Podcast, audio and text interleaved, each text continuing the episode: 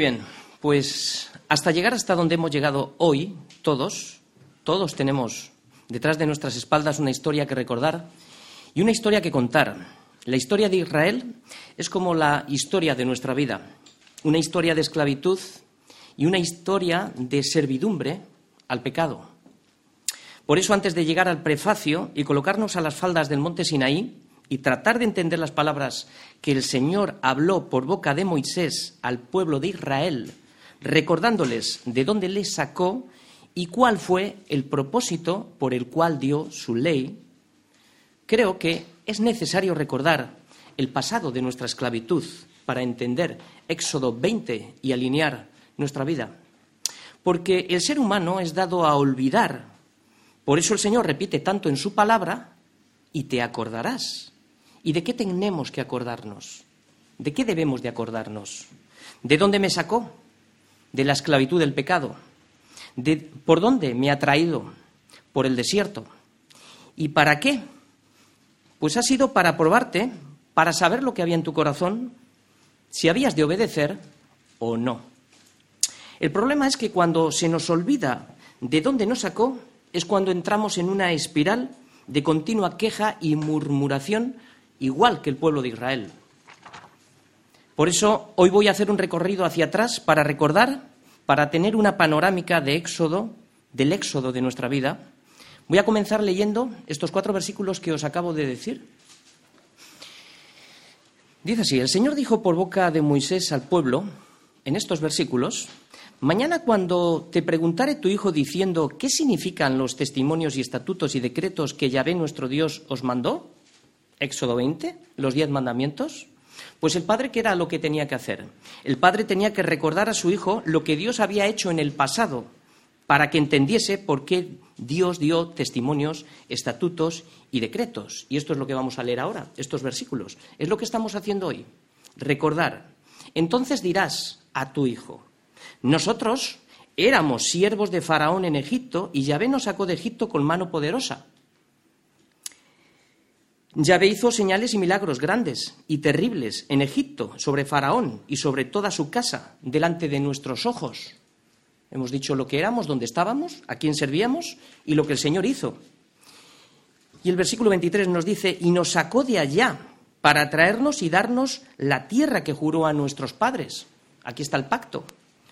Y nos mandó Yahvé que cumplamos todos estos estatutos y que temamos a nuestro Dios para que nos vaya bien todos los días y para que nos conserve la vida como hasta hoy. Y tendremos justicia cuando cuidemos de poner por obra todos estos mandamientos delante de Yahvé, nuestro Dios, como Él nos ha mandado. Muy bien, pues para cumplir lo que la ley exige es preciso que tenga vida. Y para tener lo que la ley quiere que yo tenga, es indispensable que yo posea la justicia, que es Cristo. Por tanto, si no tengo la vida a través de la justicia, pues estoy maldito, soy maldito. Esto es lo que vamos a desarrollar un poquito luego al final. Pero para que el padre pudiera enseñar a su hijo estas palabras que acabamos de leer, primeramente deberían de estar en su corazón. Porque, ¿qué vamos a enseñar si la palabra no mora en nosotros? Y dice también en Deuteronomio 6, del 6 al 7, dice, y estas palabras que yo te mando hoy estarán sobre tu corazón, y las repetirás a tus hijos, y hablarás de ellas, estando en tu casa y andando por el camino, y al acostarte, y cuando te levantes, o sea, siempre. ¿Por qué las repetirás? Porque se te van a olvidar. Es lo que le está diciendo. Por eso necesitamos recordar, todos. Estos versículos que hemos leído, en estos versículos que acabamos de leer, está resumido los temas principales de Éxodo, que son nuestra, nuestra introducción hasta que lleguemos al capítulo 20. Lo voy a dividir en tres secciones para que podamos tener una guía de la introducción. Lo primero vamos a hablar de la esclavitud del pueblo de Israel en Egipto. Segundo, la liberación de Egipto. Y tercero, la renovación del pacto. En la primera parte, la esclavitud de Israel en Egipto. Esto es lo que vamos a desarrollar ahora. Y, vamos a coger el primer versículo que hemos leído de Deuteronomio 21, que dice, nosotros éramos siervos de Faraón en Egipto y Yahvé nos sacó de Egipto con mano poderosa. Bien, lo primero que tenemos que hacer es la siguiente pregunta. ¿Cuál fue el motivo por lo que Israel fue trasladado a Egipto?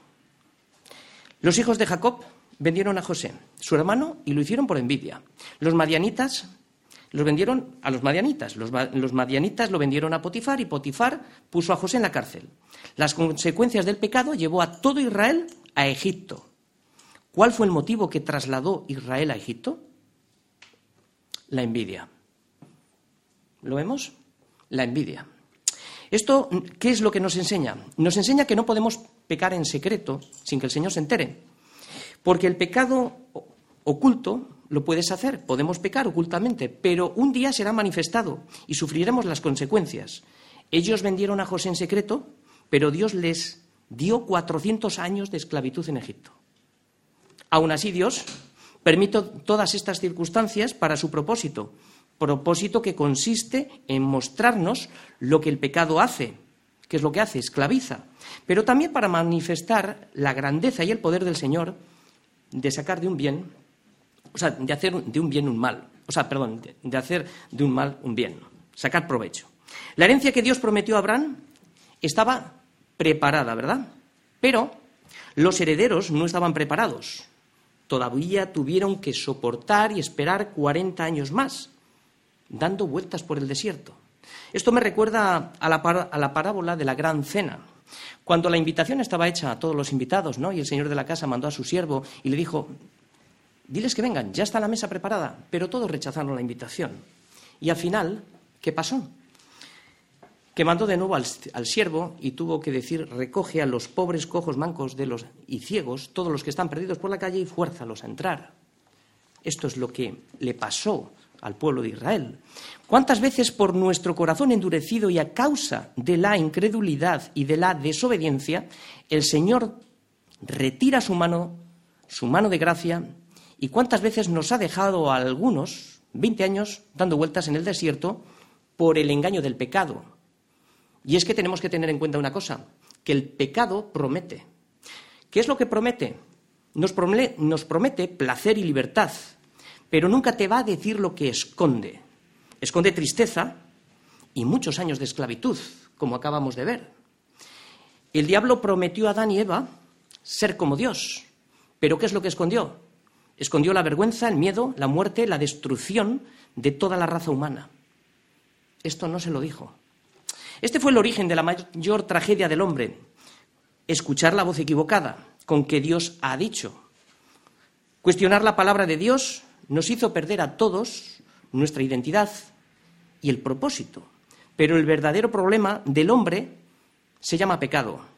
Pecado de dar la espalda a Dios por querer ser como Él. Por tanto, la desobediencia, ¿qué es lo que hizo? Trasladó al hombre a otro lugar, a un lugar de miseria. Por eso es necesario estar atentos a la voz de Dios, porque si algo es dulce, la palabra no va a decir que es amargo, y si algo es malo, no va a decir que es bueno. Lo que no podemos esperar es encontrar donde Dios ha puesto en su etiqueta veneno, no podemos encontrar miel. El pecado, por pequeño que nos parezca, por pequeño que nos parezca y a veces insignificante, es donde me estoy centrando ahora en el pecado. Es una sustancia venenosa que tiene componentes muy peligrosos, tan peligrosos que contamina, perturba y condena. Nos contamina, contamina no solamente la carne, sino el espíritu y también a las personas que están a nuestro alrededor, contamina nuestra casa. Perturba porque lleva guerra allí donde va, disensiones, pleitos, murmuraciones, quejas, y nos condena. O sea que no solamente daña la carne y el espíritu y nos perturba aquí en esta vida, sino que también nos condena al tormento eterno en la otra vida. Primer punto, hemos visto la esclavitud. Ahora vamos, esta es la primera parte de lo que éramos, esclavos, dónde estábamos, perdidos y encerrados en el sistema de valores de este mundo, y la causa, la desobediencia. Por eso sabemos que la obediencia el obedecer a Dios siempre va a traer bendición, pero la desobediencia siempre nos va a trasladar a un lugar de esclavitud. Pero Dios, que es rico en misericordia, por ese amor con el que nos ha amado a todos, por ese amor estamos hoy aquí, Él ha preparado la salida. Y es la segunda parte que vamos a ver ahora, la liberación de Egipto. Y lo hacemos en consonancia con este versículo, con el versículo 22 de Deuteronomio, que dice que Yahvé hizo señales y milagros grandes y terribles en Egipto sobre Faraón y sobre toda su casa delante de nuestros ojos. Vamos a ver cómo el Señor hizo esa liberación. Dice que son siete las veces que Moisés dijo a Faraón, deja salir a mi pueblo. Siete veces. Aquí lo que vemos es que la oposición de Faraón a dejar salir Israel de Egipto nos recuerda, esto nos enseña y nos recuerda lo complicado para algunos que es salir del mundo y dejar el pecado. El mundo no conoce a Dios, por eso cuestiona la voz de Dios, haciendo siempre la misma pregunta. ¿Quién es Yahvé para que yo oiga su voz? Esto dijo Faraón. Y el pecador solo tiene dos opciones. O recibes la palabra que te salva, o resistes la palabra que te endurece y te condena. Diez plagas se necesitaron para sacar a Israel de Egipto. Pero cuidado, cuidado, porque antes de salir de Egipto, el enemigo negociará contigo. Siempre va a negociar con nosotros el enemigo como Faraón negoció con Moisés. Cuatro ejemplos de cómo el enemigo tratará de engañarnos para no dejar que cortes con el mundo, que cortes con el pecado. La primera propuesta que le hizo, andad y ofrecer sacrificio a Dios en la tierra. O sea, no tenéis por qué marcharos, ¿no? Pero es que cuando Dios nos llama, tenemos que tener en cuenta una cosa. Lo que exige es completa separación del mundo, porque la amistad con el mundo es enemistad con Dios. El mundo te va a decir, no tienes que ir a la iglesia, puedes estar en tu casa. Pero la separación era un camino de tres días, fuera del campamento, es lo que le dijo Moisés. Y fuera del campamento está la cruz. La segunda proposición que le hizo, no vayáis muy lejos. O sea, no seas radical, no seas fanático, cree en Dios, pero no te lo tomes tan en serio, ¿no? Esto nos ocurre muchas veces a nosotros.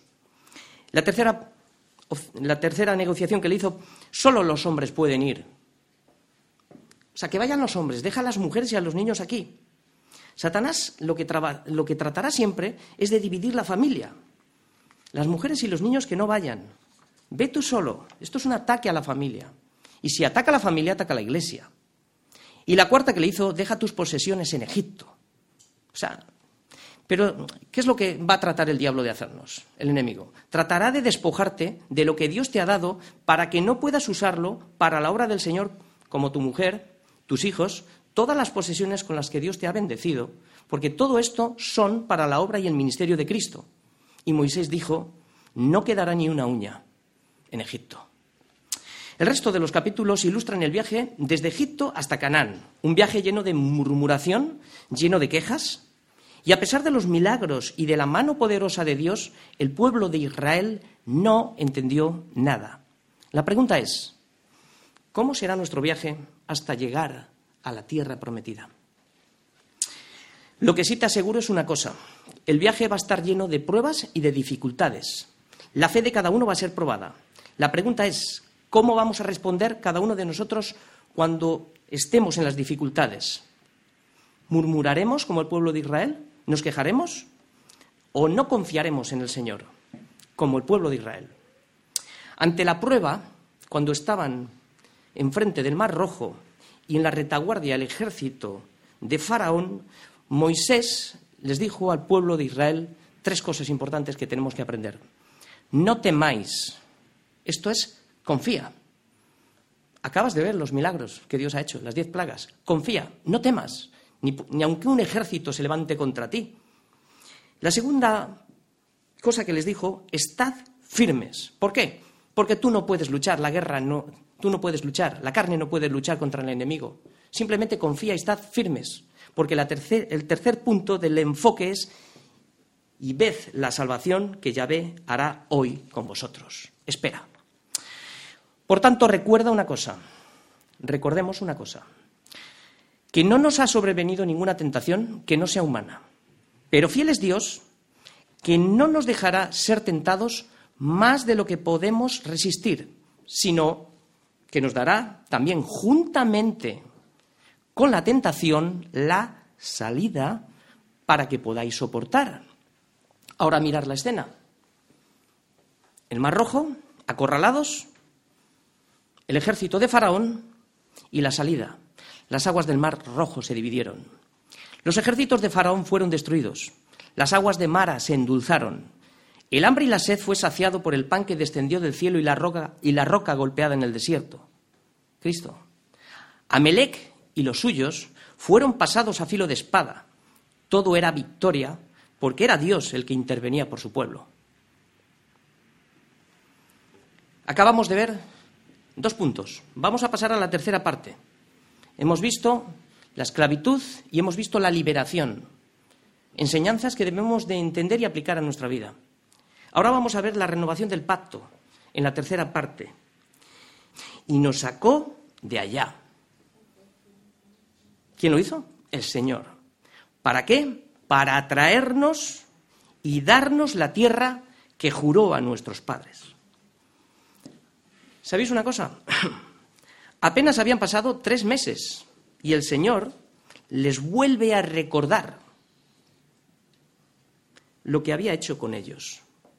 Se lo vuelve a recordar, vuelve a hacer inventario de nuevo. Y voy a, voy a coger ahora palabras que están en Éxodo 19, ya lo leeréis en vuestra casa. Dice así, vosotros visteis lo que hice a los egipcios y cómo os tomé sobre alas de águila y os he traído a mí. Muy bien, mira, esto es una metáfora que nos enseña cómo fue el viaje de Egipto al Sinaí, como las águilas que sacan del nido a sus polluelos y les enseñó a volar. Así os traje hacia mí, recogiéndoos sobre las alas también en cada prueba del camino. Así es como lo hizo el Señor con nosotros. ¿Cómo ha sido nuestro viaje? Meditemos cada uno, ¿cómo ha sido nuestro viaje? ¿De dónde nos ha sacado? ¿Dónde estábamos? Ellos fueron rescatados por gracia, nosotros también. Si fuera por obras, hubieran sido fulminados antes de llegar a Sinaí. Ellos no habían hecho nada, el Señor lo hizo todo. Nosotros tampoco hemos hecho nada, el Señor lo ha hecho todo, porque estaba cumpliendo su pacto con Abraham. El Señor todo lo que hace es en base a su palabra. No se va a salir de su palabra. A partir de aquí el Señor les da a elegir entre dos caminos, la gracia y la ley, las obras y la gracia, la bendición y la maldición. Opciones que cada uno debe de escoger. La relación de Dios hacia su pueblo está basada en el amor, porque dice Éxodo 19, y os he traído a mí. Dios quiere entablar una relación personal contigo en un acto de fe, un acto de amor. Dios te ha traído a Él, y a partir de aquí, escucha lo que Dios dice a Moisés, porque esto es para nosotros también. Ahora pues, sigo con palabras de Éxodo 19. Si dieres oído a mi voz y guardareis mi pacto, vosotros seréis mi especial tesoro sobre todos los pueblos, porque mía es toda la tierra, y vosotros me seréis un reino de sacerdotes y gente santa. Estas son las palabras que dirás a los hijos de Israel. ¿Qué nos enseña esto? Que para guardar el pacto, primero hay que dar oído a su voz, después vienen las obras, que son fruto de haber oído con fe su pacto, porque nadie puede cumplir la ley, porque la ley nos condena, pero la gracia nos salva. Porque primeramente, como todos sabemos, por gracia somos salvos. Él nos sacó del yugo de la esclavitud. Y por medio de la fe, de dar oído después de la gracia, de dar oído a su voz, es cuando te das cuenta, nos damos cuenta de la condición en la que nos encontramos de miseria. Pero esta fe no es de nosotros, es un don de Dios que no se consigue por obras para que nadie se gloríe, para que no diga nadie, por mi fuerza, por mi poder, por mi sabiduría, he conseguido esto. Nada, nosotros no hemos hecho nada. Y este punto es importante aquí, porque aquí patinan los salteadores, los legalistas, los que tratan de salvarse a través de la religión, Y el pueblo de Israel, fijaos lo que respondió. Respondió en la carne, respondió negativamente. Todo lo que ya había dicho, haremos. ¡Qué soberbia! Sin arrepentimiento, que no vemos en Éxodo, no vemos humildad, no vemos confesión de pecados. Y el Señor responde en Deuteronomio 5:29, ¿quién diera que tuviese tal corazón? ¿Quién diera que tuvieran tal corazón? Porque Jeremías nos recuerda claramente que el corazón del hombre es perverso y engañoso, más que todas las cosas. Y lo vemos más adelante. No habían pasado casi nada de tiempo y ya en Éxodo 32 el Señor le dijo a Moisés, el pueblo que saqué de la tierra de Egipto, el que dijo, todo lo que Yahvé ha dicho haremos, pronto se ha corrompido, pronto se apartaron del camino que yo les mandé. 1500 años estuvo Israel intentando guardar la ley y no pudieron.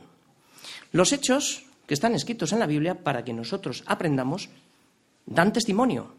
El becerro de oro, las tablas de la ley hechas pedazos, el sábado profanado, las ordenanzas abandonadas, los mensajeros apedreados y Cristo rechazado y crucificado. El escenario es este. El escenario para recibir la ley es tenebroso, porque cualquiera que fallara en un punto se hace transgresor de la ley. Porque la ley dice, haz esto y vivirás, pero la gracia dice, el que cree en él no morirá. Por eso Abraham, que es el padre de la fe, creyó en Dios y le fue contado por justicia. Este es el escenario, una nube espesa, para que el pueblo oiga mientras habla Moisés. Se marcan límites alrededor del pueblo. Es un aspecto de la santidad de Dios. Nadie puede tocar los límites. Cualquiera que toque el límite será apedreado o pasado con dardo. Significaba morir al instante, cualquiera que tocara el monte. Y al tercer día no oyeron una voz apacible, sino oyeron truenos, vieron relámpagos, sonido de bocina muy fuerte. Todo el pueblo se estremeció. Aún Moisés, nos dice el autor de Hebreos, que dijo, estoy espantado y temblando. Por eso tratar de cumplir la ley en la carne, nos tenemos que presentar ante este escenario. No se puede. Hasta aquí hemos visto la introducción. Haciendo un recorrido hacia atrás, hemos hablado del pecado, hemos hablado de la liberación y hemos hablado de los pactos de Dios. A partir de aquí vamos a leer Éxodo 20 y vamos a entrar en los dos primeros versículos. Vamos a leer todos hasta que terminan los mandamientos, el versículo 17. Y teniendo ya esta perspectiva hacia atrás, creo que la panorámica va a ser mucho mejor ya hacia adelante. Lo vamos a ver mucho mejor. Leemos así, Éxodo 20. Y habló Dios todas estas palabras diciendo, Yo soy Yahvé tu Dios que te saqué de la tierra de Egipto de casa de servidumbre. Primer mandamiento, no tendrás dioses ajenos delante de mí. Segundo mandamiento, no te harás imagen ni ninguna semejanza de lo que esté arriba en el cielo, ni abajo en la tierra, ni en las aguas debajo de la tierra. No te inclinarás a ellas ni las honrarás, porque yo soy Yahvé tu Dios, fuerte celoso, que visito la maldad de los padres sobre los hijos hasta la tercera y cuarta generación de los que me aborrecen. Y hago misericordia a millares y a los que me y a los que me aman y guardan mis mandamientos. Tercer mandamiento: no tomarás el nombre de Yahvé tu Dios en vano, porque no dará por inocente Yahvé al que tomare su nombre en vano. Cuarto mandamiento: Acuérdate del día de reposo para santificarlo. Seis días trabajarás y harás toda tu obra, mas el séptimo día es reposo para Yahvé tu Dios. No hagas en él obra alguna, tú, ni tu hijo, ni tu hija, ni tu siervo, ni tu criada, ni tu bestia, ni tu extranjero que está dentro de tus puertas. Porque en seis días hizo Yahvé los cielos y la tierra, el mar y todas las cosas que en ellos hay, y reposó el séptimo día. Por tanto, Yahvé bendijo el día de reposo y lo santificó. Quinto mandamiento. Honra a tu padre y a tu madre para que tus días se alarguen en la tierra que Yahvé tu Dios te da. Sexto mandamiento, no matarás. Séptimo mandamiento, no cometerás adulterio. Octavo mandamiento, no hurtarás. Noveno mandamiento, no hablarás contra tu prójimo falso testimonio. Y décimo mandamiento, no codiciarás la casa de tu prójimo, no codiciarás la mujer de tu prójimo, ni su siervo, ni su criada, ni su buey, ni su asno, ni cosa alguna de tu prójimo. Muy bien, hemos leído todo. Un pequeño esquemita para que sigamos la predicación. Dios se anuncia, lo primero que Dios hace es que Dios se anuncia en toda su majestad. Segundo, Dios se anuncia como el único libertador de su pueblo y Dios se anuncia como el único que tiene poder de legislar porque mía es toda la tierra. Comenzamos con el primer anuncio, que dice así, y habló Dios todas estas palabras diciendo, yo soy Yahvé tu Dios, que te saqué de la tierra de Egipto, de casa de servidumbre. Muy bien, primeramente, el Señor se anuncia a sí mismo diciendo, quién es. Yo soy Yahvé. Con este título y con este nombre se atribuye toda la autoridad y todo el derecho para mandar, por cuanto Él es el, el creador de todas las cosas. Él es inmutable, Él es omnisciente, omnipotente, Él es soberano, quien subsiste por sí mismo. Él no tiene ni principio ni fin, es eterno y no tiene necesidad de nada ni de nadie. Él es el todo autosuficiente porque toda la tierra es suya, todo lo pertenece. Este es Yahvé, el Dios de los ejércitos. El segundo anuncio, que está dentro del primero, dice, con el mismo título, con este título hace una declaración al pueblo de Israel y una declaración a todos los redimidos de Israel diciéndole, diciendo, diciéndote, diciéndonos a nosotros también, que somos pueblo de su propiedad, que no nos pertenecemos, porque fuimos comprados en un acto de verdadero amor.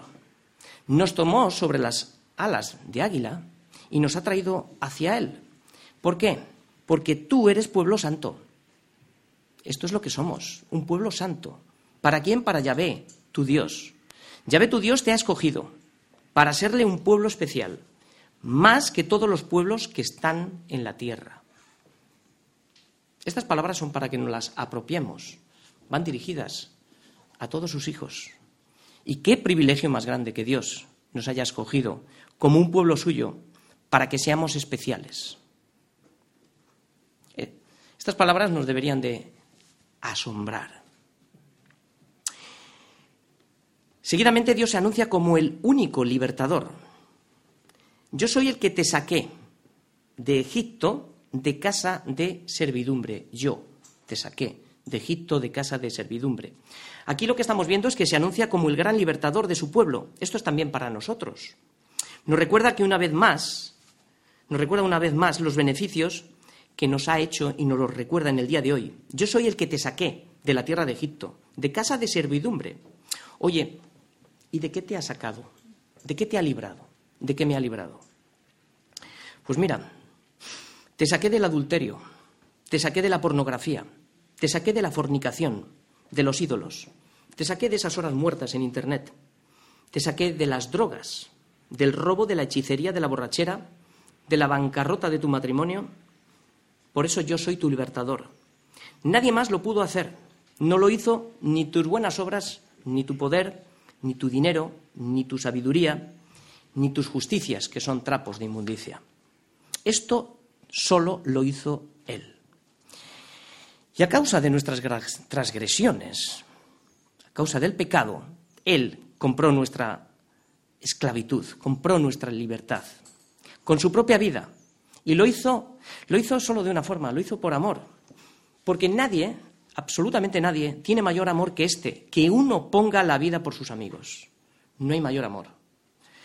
Por eso la voz que hemos escuchado antes, la voz que la voz de Dios provocó terror en el pueblo. El propósito de las palabras también para nosotros, son para nosotros el propósito, para que no te olvides que el Señor tiene poder para cumplir sus promesas habiendo sacado al pueblo de Israel, pero que también no te olvides, no nos olvidemos, que tiene poder para cumplir su ley y echar al infierno a todo aquel que no se haya arrepentido, porque la ley nos declara totalmente culpables. Muy bien, hemos visto hasta aquí. A partir de aquí voy a hacer una pequeña... No vamos a tocar ningún mandamiento todavía, vamos a esperar a la próxima, pero voy a hacer, voy a introducir un poquito los mandamientos, que son las condiciones del pacto. Aquí el Señor se muestra como el único legislador, porque no hay otro. Este, este pequeño prólogo de presentación le siguen diez mandamientos. Él tiene el derecho a legislar, porque todo es de él, porque todo lo que hace lo hace por amor. La ley no es una carga. Vamos a ver lo que es la ley. Porque aquí comienza el decálogo de los diez mandamientos, pero hoy no vamos a hablar de ellos. Simplemente vamos a responder a esta pregunta. ¿Cuál es el propósito de la ley, los diez mandamientos, y por qué se dieron? Primeramente, para revelar su gloria, su santidad, su carácter. La ley revela el carácter santo del Señor y demanda cómo debe de ser su pueblo, el que Él ha escogido, santos y apartados para el Señor. La ley se dio para revelar el pecado. La ley todos sabemos que es como un espejo que declara el pecado, pero el espejo no puede limpiarme, no puede sanarme el espejo. No puede. No puede borrar las manchas de mi suciedad. La ley no tiene misericordia. Sin embargo, la ley es santa, el mandamiento es santo, justo y bueno. Por eso dice Pablo, yo no conocí el pecado si la ley, el espejo de la ley, no me lo revelara, ¿no? Porque tampoco conocería la codicia si la ley no dijera, no codiciarás. No lo podría ver. Yo estoy en casa, veo el espejo y, me veo la suciedad en mi cara. Debajo tengo el lavamanos. Lo que tengo que hacer para quitarme el pecado, o sea, para quitarme la suciedad, es lavarme con el agua. Pues nosotros tenemos la palabra y debajo tenemos la sangre de Cristo, que es la que nos limpia de ese pecado. La ley siempre nos va a llevar a Cristo. La ley nos muestra la naturaleza de lo que hay en nosotros. Te dice no matarás, pero ¿sabes por qué te lo dice? Porque en el fondo del corazón eres un homicida. Esto no te lo ha dicho nadie, te lo dice la ley. No cometerás adulterio, adulterio, porque en realidad lo que eres es un adúltero. No hurtarás. Y te lo dice porque eres un ladrón. No codiciarás porque en realidad eres un egoísta. Esto es lo que la ley dice de nosotros. Y el mundo da testimonio de ello. ¿Para qué están las, las cárceles? ¿Para qué están las llaves de las casas? ¿Para qué están los abogados, los juicios, etcétera, etcétera, etcétera? Porque nadie cumple la ley. Por tanto, cualquiera que desee la salvación por obras será inmediatamente fulminado. Así como la ley es perfecta, el cumplimiento de la ley debe de ser perfecto. De esta manera, la ley lo que nos muestra es nuestra incapacidad, nuestra incapacidad, pero también nos muestra su gracia y su misericordia al descorrer el velo de la cortina que no nos dejaba ver el pecado que moraba dentro de nosotros. Y esto es misericordia de Dios. Para eso nos ha dado la ley. De manera que al descubrir el pecado que hay nosotros frente a la demanda de la ley, no nos queda otra alternativa que humillarnos y pedir misericordia. Lo que no podemos decir, todo lo que ya ha dicho, haremos. Nadie puede cumplir la ley. Debido a nuestro pecado, y debido a nuestro pecado, lo que sentimos es repugnancia y odio cuando la, ley nos revela lo que somos. Además de sentirnos miserables e indignos de ser contados como hijos suyos. El resultado de todo esto lo que produce es un sentimiento de culpabilidad y vernos condenados porque la ley nos condena. Nos sentimos amenazados y despreciados, desesperados por la injusticia que hay en nosotros. Por eso nos hace pedir socorro y misericordia, nos hace acogernos al único puerto y seguro de la salvación, que es Jesucristo, mediante el arrepentimiento de pecados y la fe en Él. Por eso, al considerar este punto, observamos que la ley contiene amenazas de muerte, pero también contiene, contiene promesas de vida. Por cuanto no podemos ser salvos por las obras, la propia ley nos lleva directamente a la gracia y nos prepara para la vida de Cristo. La ley, como ya hemos dicho muchas veces, es un ayo. ¿Qué es un ayo? El ayo no era un maestro de escuela, sino un esclavo que cuidaba al niño, lo aseaba, lo disciplinaba, lo peinaba cuando era necesario. Y cuando el niño tenía la suficiente edad como para asistir a la escuela, el ayo, ¿qué es lo que hacía? Lo llevaba a la escuela. La palabra ayo es como un pedagogo. ¿Qué es lo que quiere decir? Guiar por la mano y llevar al niño hasta la escuela. Eso es la ley, es nuestro ayo. Actúa como un pedagogo en nosotros, nos guía por la mano como un niño y nos lleva a la cruz de Cristo para decirte que no puedes en, en tu carne. Necesitas, necesitamos arrepentirnos. No podemos cumplir la ley. Termino. Dos tablas. Dos tablas y diez mandamientos. ¿Qué mandamientos hay en la primera tabla y en la segunda? Lo dijimos la última vez. Jesús mismo dio esta respuesta con la pregunta. Con una respuesta. Dio una respuesta a una pregunta que le hicieron. Maestro, ¿cuál es el gran mandamiento de la ley? Y Jesús dijo, notar que las dos palabras que se acentúan es amarás. Amarás al Señor tu Dios con todo tu corazón y con toda tu alma y con toda tu mente. Este es el primero y grande mandamiento. Y el segundo es semejante. Amarás a tu prójimo como a ti mismo. Y de estos dos mandamientos dependen la ley y los profetas. Por tanto, los diez mandamientos se agrupan en dos categorías. Una es la vertical, es nuestra relación con Dios, que son los, cuatro primeros. Eh, los cuatro primeros mandamientos, que son del 3 al 11, y la otra es la horizontal, que es la relación con los demás, que son los otros seis mandamientos, que son del 12 al 17. Por tanto, la primera tabla muestra cuál debe de ser nuestra primera prioridad. Es el amor a Dios. Y la segunda es nuestro amor al prójimo. No voy a poder amar al prójimo si no, si no tengo una relación verdadera con el Señor. Es imposible. Tampoco puedo amar a Dios con toda mi fuerza, con todo mi corazón y con... Es a través de Cristo. Cuando nos arrepentimos de nuestros pecados, es cuando Cristo viene a morar en nuestra vida, ¿no? Y a través de la obra redentora de Cristo actuando en nuestra vida, es cuando nosotros podemos cumplir esa ley, pero es una ley que se cumple por amor, que ya lo veremos más adelante.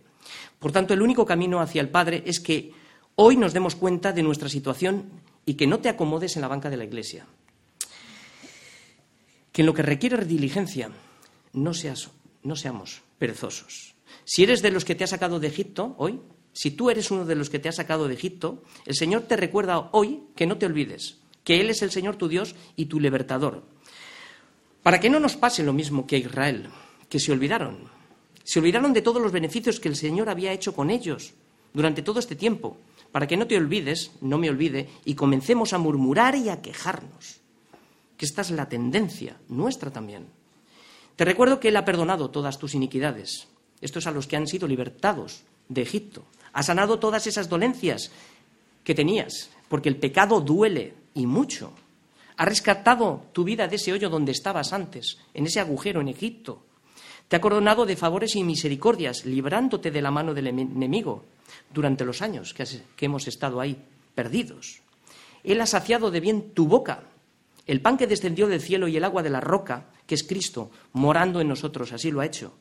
Y Él no ha hecho conforme a como tú has hecho, como yo he hecho. No ha hecho conforme a nuestras iniquidades. Ni nos ha pagado conforme a esa obra, que la paga del pecado es muerte, ¿no?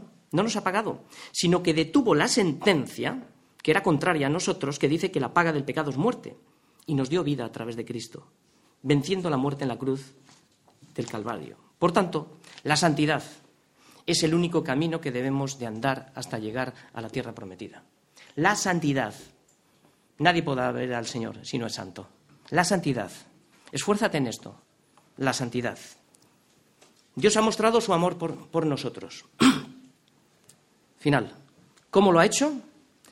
Que aún siendo pecadores, Cristo murió por nosotros. Pues fíjate, y mucho más, estando ya justificados por su sangre, por Él seremos salvos de la ira venidera. Amén.